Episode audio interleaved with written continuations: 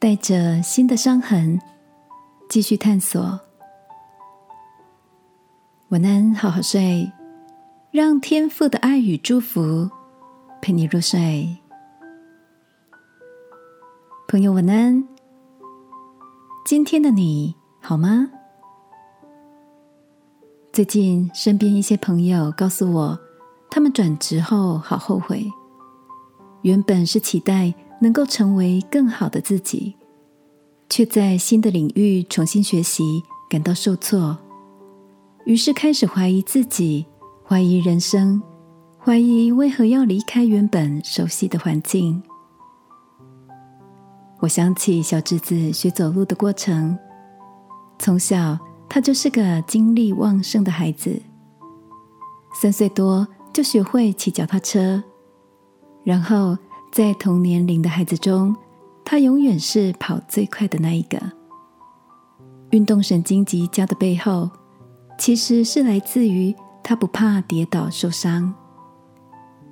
小侄子在幼稚园、国小的阶段，几乎每天都挂彩回来，小腿常是带着新的、旧的淤青，身上也会出现许多小伤口。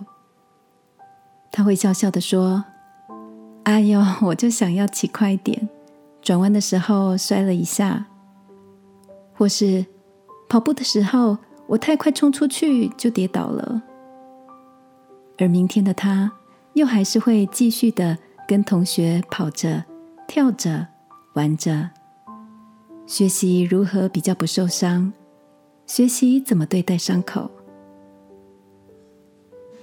亲爱的。你也正在一段新的旅程吗？你是不是也怀疑这是正确的决定吗？踏上新的阶段，可能跟自己想象的美好场景有些落差，也可能受点伤。但愿我们常像孩子一样，保有单纯的心，继续的为了成为更好的自己，去尝试，去受伤。在恢复，在成长，一起来祷告，